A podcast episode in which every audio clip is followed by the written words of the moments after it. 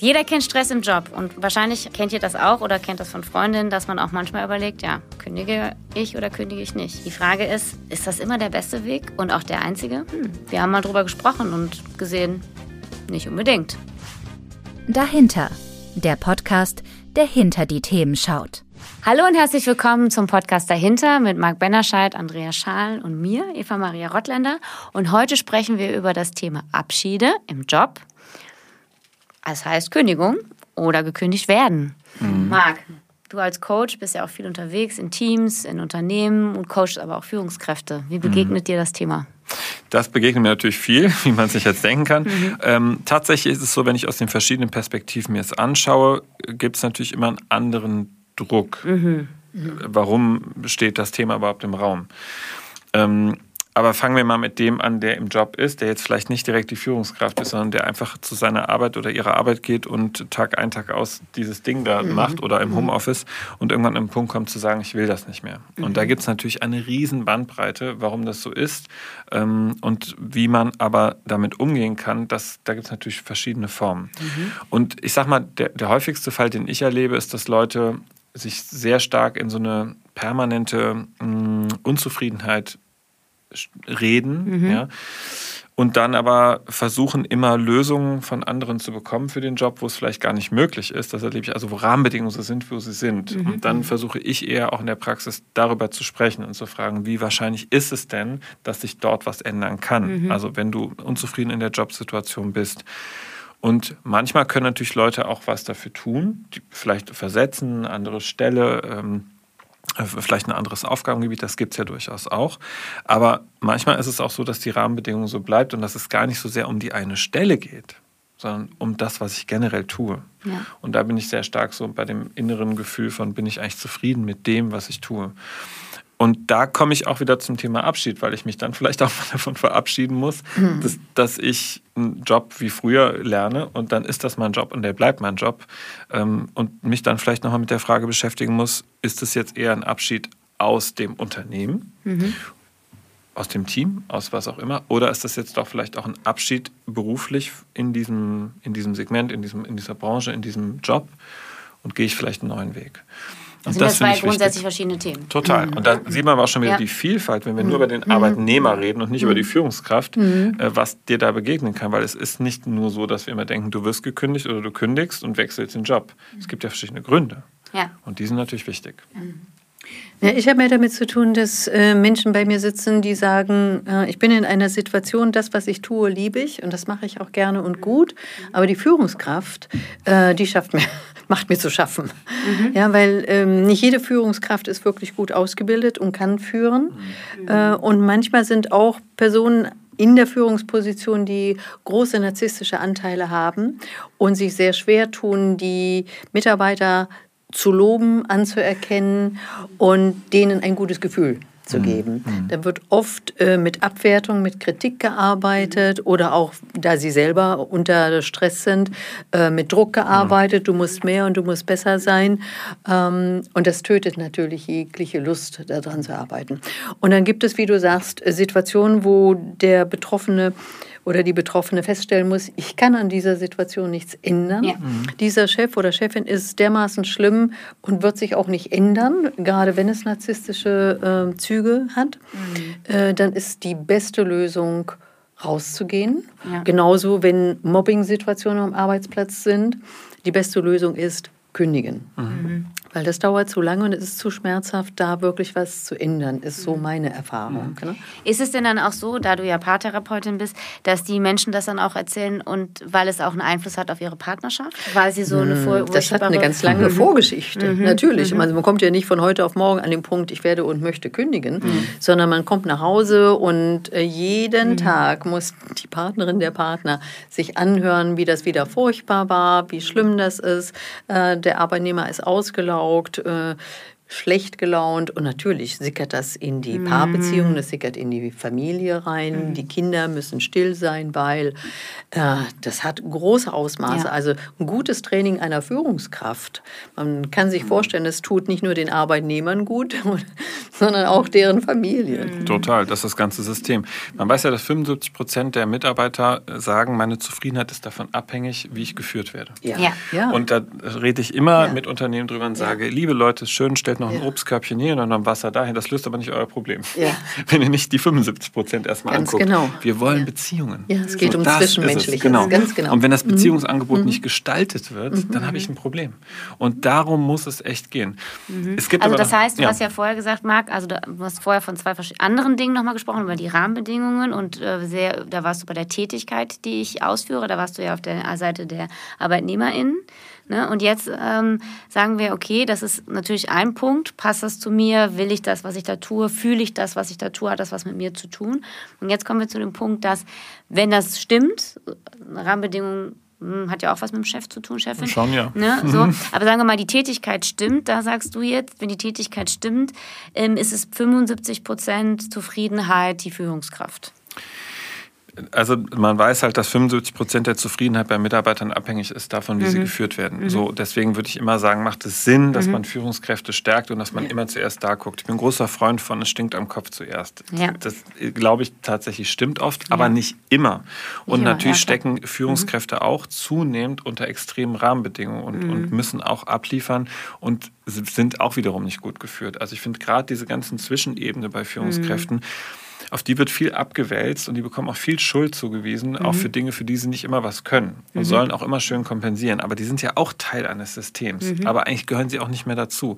Also da kommen wir auch wieder in so ganz viele Beziehungsthemen. Ähm, und das, was ich erlebe, ich mache viel Teamcoachings und ich mache kein Teamcoaching ohne Führung. Das Macht ist immer ganz Ja, oft, ne, heißt dann immer, ja, sollen wir nicht als Führung besser draußen bleiben?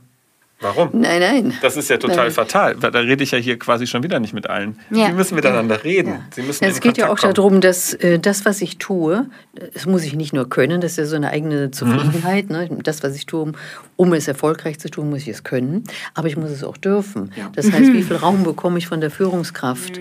Ja, wie viel äh, Eigeninitiative darf ich zeigen? Wie viel Verantwortung darf ich tragen? Wie viel loslassen kann von Seiten der Führungskraft kommen? Und wenn ich da eingeengt werde, ist jetzt gar nicht, dass die Person mich besonders so schlecht behandeln muss, aber wenn ich eingeengt werde, dann kann ich mich gar nicht mehr entfalten, dann kann ich nicht kreativ werden, dann kann ich nicht mein Potenzial wirklich auf die Schiene bringen. Und das fühlt sich nicht gut an. Und da denken Leute oft drüber nach, soll ich nicht aus diesem Job rausgehen? Ja. Also das eine wäre ja jetzt ähm, das, das Thema äh, Fremdbestimmung und Selbstbestimmung, wo man aus der Motivationsforschung ja weiß, dass äh, wenn Menschen sich selber bestimmen können und auch selber ihren Arbeitsbereich gestalten können, dass das motiviert und dass das auch ein Bedürfnis von uns Menschen ist, dass wir autonom handeln können. Ja, ein ganz, ein ganz grundlegendes Bedürfnis. Das andere, was du auch schon angesprochen hast, ist das Bedürfnis nach Anerkennung. Das hatten wir ja auch im Podcast schon des Öfteren. Das ist ja, auch wiederum ein Grundbedürfnis. Ja, ne? die Selbstwertstärkung. Genau, gesehen werden ähm, und anerkannt werden und gewertschätzt werden, neben dem, was man am Monatsende auf dem Konto kriegt. Und der dritte Punkt mh, wäre also aus meiner Perspektive noch der Punkt ähm, Struktur und Klarheit. Einmal von, Verantwortlichkeiten und Rollen. Das begegnet mir nämlich auch oft. Und das hat ja dann auch wiederum viel mit Kommunikation zu tun und mit der Führungskraft. Absolut, aber es hat auch was mit den formalen Rahmenbedingungen zu tun, Ja, wie Andrea sagt. Das Ja, ist schon, mhm. also Handlungskompetenzen, Rahmen festzustecken, Verantwortlichkeit, das ist extrem wichtig. Das wird auch Ja. f- wirklich vernachlässigt. Und ähm, ich glaube, einer der größten Fehler ist es oft, die gemacht werden in Organisationen, wenn etwas nicht läuft, überlegt man sich eine neue Struktur, anstatt in die Emotionen zu gehen, ins Fühlen. Wenn ein Mensch sagt, ich fühle mich nicht gut, dann kann ich das nicht mit einer Struktur immer nur kaputt machen und also kaputt machen, lösen. Lösen, Ja. ja. Und aber das denken immer alle. Und da würde ich sagen, ma- macht es Sinn, immer anzusetzen. Und das mache ich nur. Ich rede nur über Emotionen, weil es am Ende darum geht, dass wir miteinander etwas äh, gestalten und nicht gegeneinander arbeiten. Und es gibt noch eine weitere Phase, die müssen wir leider auch noch mit aufmachen. Dann gibt es ja noch die, die eigentlich sich aus einem Team lösen wollen, aber si- sich schwer damit tun. Da sind wir fast wieder bei der Paarebene, wo es total glücklich ist, ähm, weil es so gut ist, einerseits, also es fühlt sich gut an, aber möglicherweise ist der emotionale Druck zu hoch.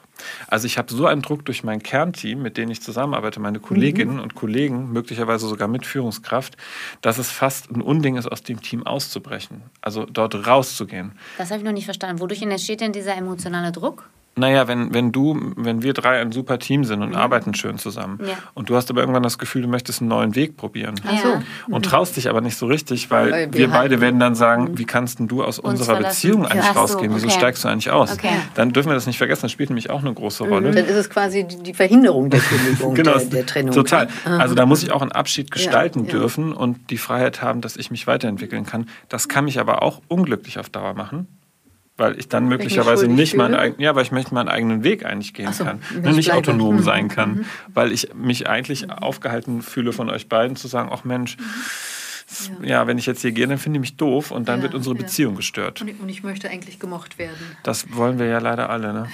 Du auch? Ach, ein bisschen. ein bisschen. Ja, so ein bisschen. Da, da, da muss ich vielleicht doch mal eine kleine Lanze für, die, äh, für die Führungskräfte äh, sprechen, mhm. denn nicht immer haben wir schlechte Führungskräfte. Mhm. Es passiert ja auch, dass sich, äh, dass der Arbeitnehmer oder Nehmerin auf die Führungskräfte projiziert, so mhm. Vater- oder Mutterfigur, und dass wir übermäßig viel Lob und Anerkennung von dieser Person erwarten, mhm. übermäßig vielleicht äh, um etwas aus der Vergangenheit, aus der Kindheit aufzufüllen, was mhm. leider nicht mehr gelingen wird. Ja. Mhm.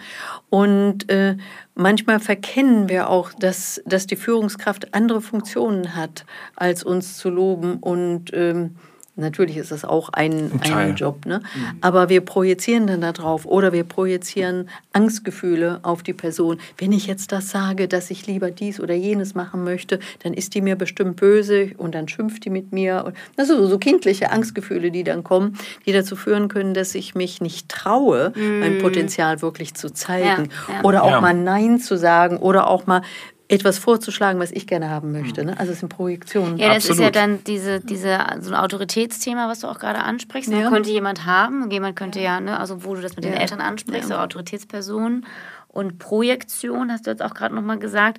Und das klang für mich auch gerade so, Bedürfnisse anzusprechen und dafür auch einzustehen, ist ja auch das erwachsene Ich. Das, das erwachsene, erwachsene Ich, wie man ja. so sagt. Das ist ja und das ist Kindarbeit. Schwer. Und das, und das ist, ist halt schwer. schwer. Und das, diese Kompetenz, das zu tun ähm, und für sich einzustehen, hat ja auch nicht jeder und jede in gleichem Maße. Also im einen fällt das vielleicht leichter als ja. im anderen, ist sich auch abzugrenzen und so weiter. Ja. Ne? Ist lernbar, ja, genau.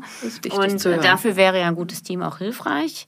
Und auch, es gibt auch bestimmt eine Technik, keine Ahnung, ich bin ja keine Führungskraft, ähm, eine Führungskraft, die es einem auch leichter macht oder schwerer macht, sowas zu tun. Äh, ne? Auf jeden so Fall. Bedürfnisse ja. zu formulieren. Auf jeden Fall. Nicht, ne? Aber am genau. Ende geht es immer darum, dass du, dass du miteinander in der Lage bist, äh, Beziehungen zu gestalten ja. und mhm. ernsthaft über Emotionen auch zu reden. Genau. Ja. Und wenn ich Menschen begleite, egal ob das jetzt der Arbeitnehmer oder die Führungskraft ist, dann versuche ich denen immer eigentlich nur zu sagen, also nur, geh über die Ich-Botschaft und deine Emotionen rein. Mhm. Genau. Das ist authentisch und das ist ehrlich. Und dann kannst du gucken, was passiert.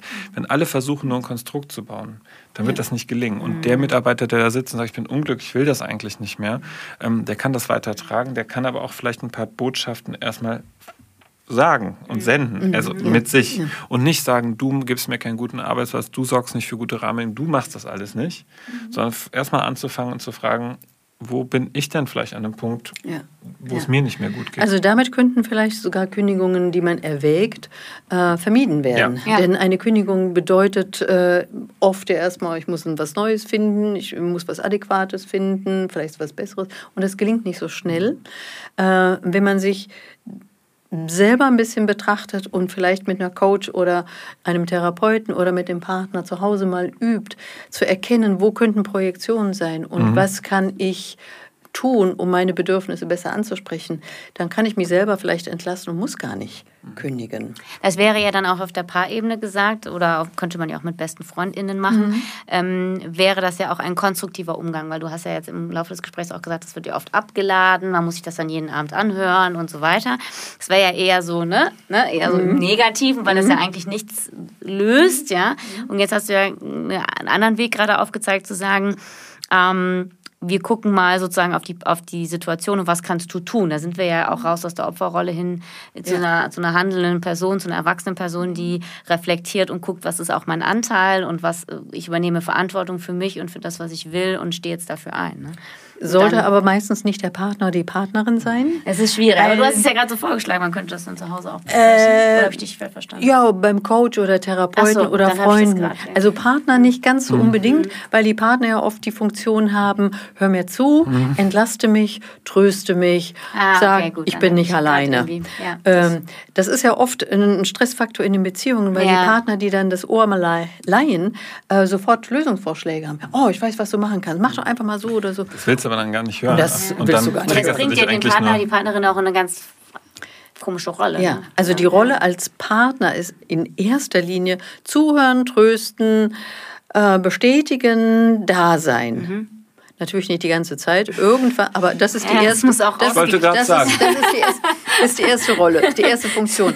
Aber dann, äh, wenn das beruhigt ist, ja. ja mhm. dann kann Sicherheit entstehen. Ich bin nicht allein. Und dann können auch Lösungs. Genau. Aber dann muss die Person, kommen. die es betrifft, die muss dann quasi ihren Weg halt, ihre Lösungsfähigkeit ja. gehen und mhm. der Partner, die Partnerin muss ja. ist im Hintergrund, aber die ist ja nicht dafür verantwortlich. Ne? Und immer gucken, das ja. finde ich total wichtig. Also natürlich sollte man nach Lösungen gucken und nicht im Hamsterrad bleiben, mhm. egal wer, Absolut. egal in welcher Funktion. Absolut. Aber ich finde, da komme ich wieder auf das, was Andrea schon ganz früh in einer unserer Folgen gesagt hat. Habe ich eine Erklärung, die mir selber einleuchtet oder bin ich eigentlich eher sprachlos und weiß gar nicht so genau? Ich merke, es ist nicht gut, aber ich habe keine Idee, was da ist. Mhm. Und dann ist das dahinter womöglich größer und dann macht es auch Sinn, an den unterbewussten Anteilen zu gucken, mhm. was sind da eigentlich Auslöser und Trigger. Mhm.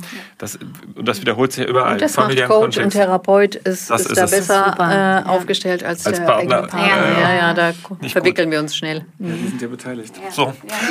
Ja, also das heißt, wir haben heute festgestellt zum Thema Abschiede am Beispiel von Kündigungen, dass Kündigungen ein sehr komplexes Unterfangen sind und auch nicht immer vielleicht die Lösung sind, weil dahinter, hinter Kündigungen vielleicht ähm, ungelöste Konflikte oder ähm, Dinge stehen, die gar nicht so unbedingt was mit dem Arbeitgeber oder dem Arbeitsplatz zu tun haben, sondern vielleicht auch mit uns zu tun haben kann. Also dass sich da auch äh, Themen mitschwingen, die wir am nächsten Arbeitsplatz nämlich genauso mitgebracht haben wie bei dem vorherigen.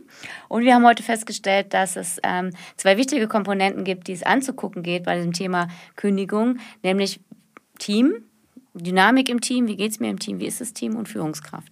Und dass das immer alles miteinander systemisch wirkt und dass äh, viele Komponenten zu betrachten sind, ähm, ob es eine Kündigung geben soll oder nicht. Soweit für heute. Vielen Dank. Bis zum nächsten Mal. Bis bald. Ciao. Ciao. Ciao.